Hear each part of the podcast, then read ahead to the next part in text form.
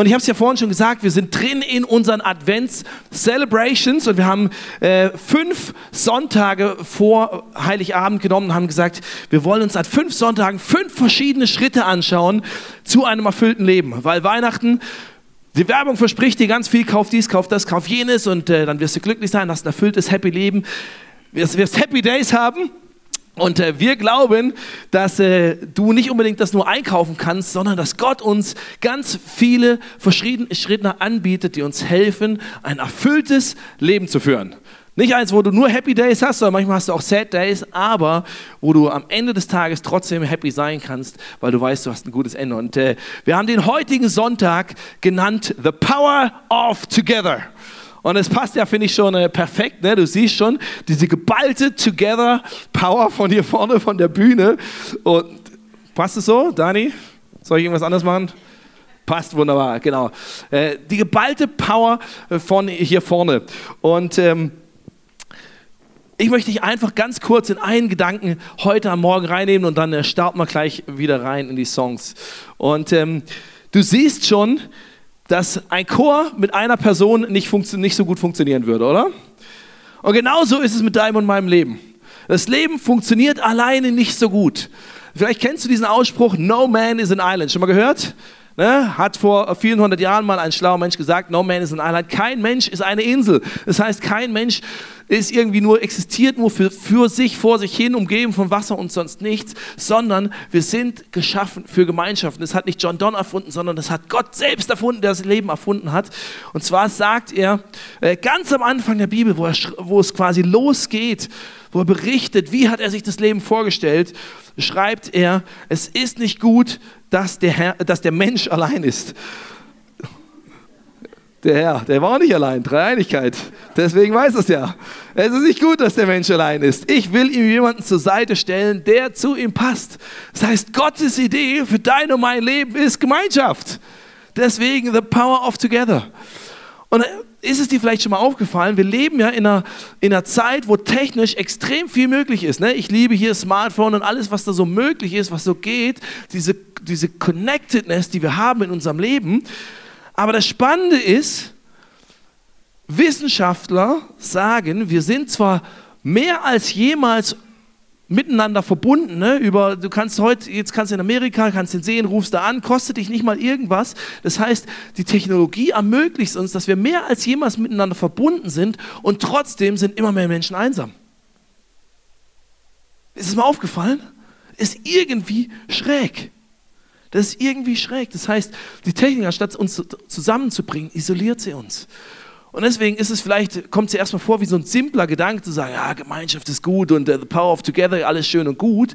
Aber ich merke, wir müssen ganz bewusst das in unser Leben einbauen und reinpflanzen, diesen Wert zu sagen, ich will Gemeinschaft leben. Deswegen, ich habe nur einen, einen Takeaway-Punkt für dich heute Morgen, wenn du aufschreiben willst. Ne? Du, vielleicht hast du diese Idee vom einsamen Cowboy, ne? The Lonesome Cowboy. Kennt man ne? aus den, aus den äh, alten Western-Filmen. Aber der Eins, ich glaube, der einsame Cowboy ist tot. Und ich will für mich begreifen, ich will und brauche echte und tiefe Gemeinschaft. Und das möchte ich dir heute Morgen als Punkt einfach mitgeben, weil ich glaube, es ist ein göttlicher Wert und es ist ein extrem wichtiger Schritt zu einem erfüllten Leben. Und ich habe für mich gemerkt, ich schaffe es einfach, ich schaffe es einfach nicht, alleine mein Leben zu leben. Und ich habe dir einen kurzen Videoclip mitgebracht, äh, was denn The Power of Together, uh, Together, Together, Together. The Power of Together gab es vor ein paar Jahren mal eine, eine coole, äh, von, von Pixar, eine coole Clipserie, habe ich dir kurz mitgebracht. Kannst du hinten mal schauen. Also, it's smarter to travel in groups. Und es gilt nicht nur für irgendeine deine Urlaubsreise, sondern das gilt für deine Lebensreise ganz genauso. Weil zusammen haben wir einfach eine ganz andere Power. Und ich habe gedacht, wenn wir schon einen Chor da haben, äh, will ich dir das mal äh, kurz demonstrieren. Ne, wir haben, wer, Sammy, wer singt das Solo? Als ich mal singen könnte, vielen Dank dafür. Und äh, Ne, war jetzt ja vielleicht ganz schön für Margit, sie hatte ihr Solo, ne, alle Aufmerksamkeit war bei ihr, sie hatte ihren, ihren Glanzmoment. Sie wusste gar nicht, was ich vorhabe und was ich sagen werde, ne, die Arme. genau. Aber sie konnte für sich glänzen, aber was meint sie, wie das klingt, wenn es der ganze Chor zusammen singt?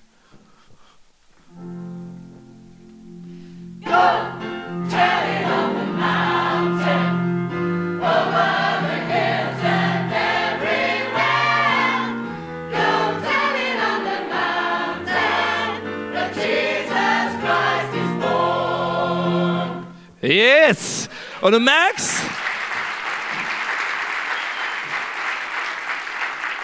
Du merkst, da ist eine ganz andere Power zusammen, wenn wir zusammen unterwegs sind. Jetzt hast du vielleicht nicht mehr die Marke, die rausgestochen hat, sondern du hast nur noch den Chor wahrgenommen, aber du hast gemerkt, jeder Einzelne als Teil von diesem Chor hatte plötzlich eine ganz andere Power bekommen.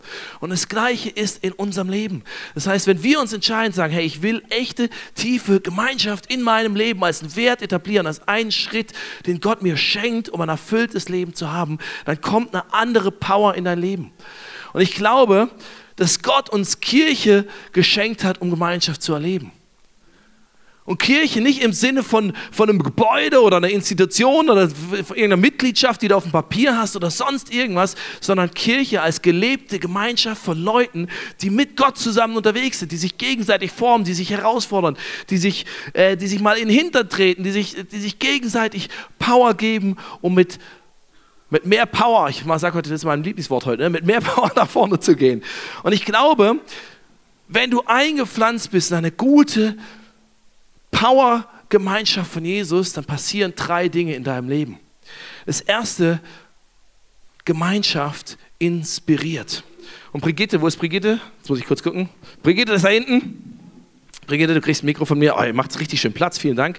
Brigitte, erzähl, ich habe einfach gedacht, ich frage drei Leute hier aus dem Chor, wie sie genau diese, die, die drei Sachen, oder es werden noch mehr Sachen passieren, aber drei Sachen, die in Gemeinschaft passieren, wie ihr das im Rahmen von eurem Chor erlebt. Brigitte, wie hast du gemerkt, dass dich äh, das Zusammensein im Chor und das gemeinsame Singen inspiriert hat in deinem Leben? Das heißt, die Songs, die du singst, sind nicht einfach nur Songs für die, vielleicht am Anfang mehr Songs gewesen, aber es hat was mit dir gemacht, hat dich inspiriert.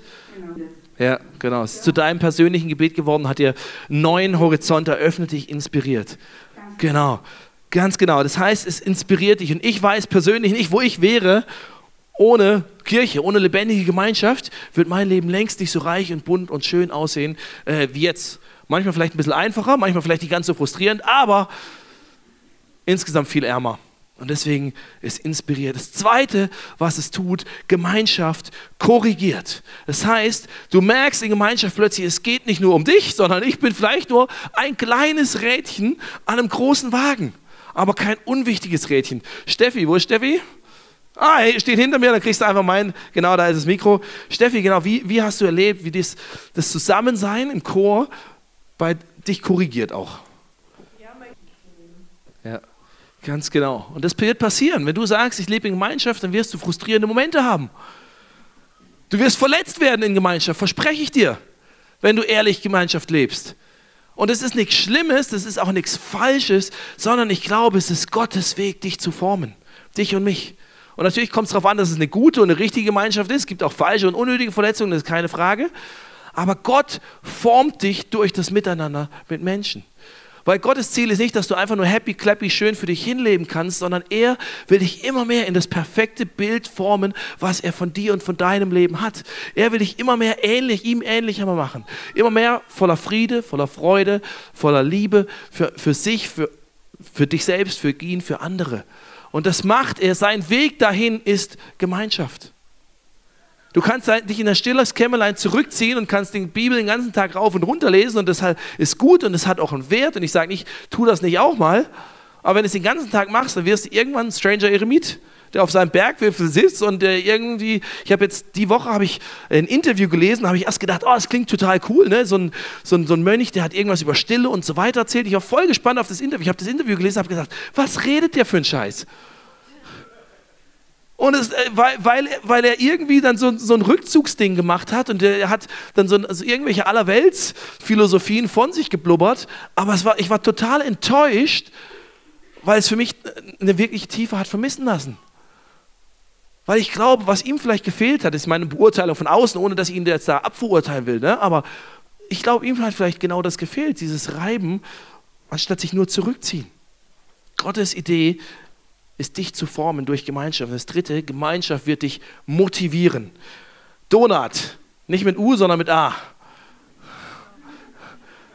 Donat, wie motiviert dich die Gemeinschaft, die ihr habt im Chor?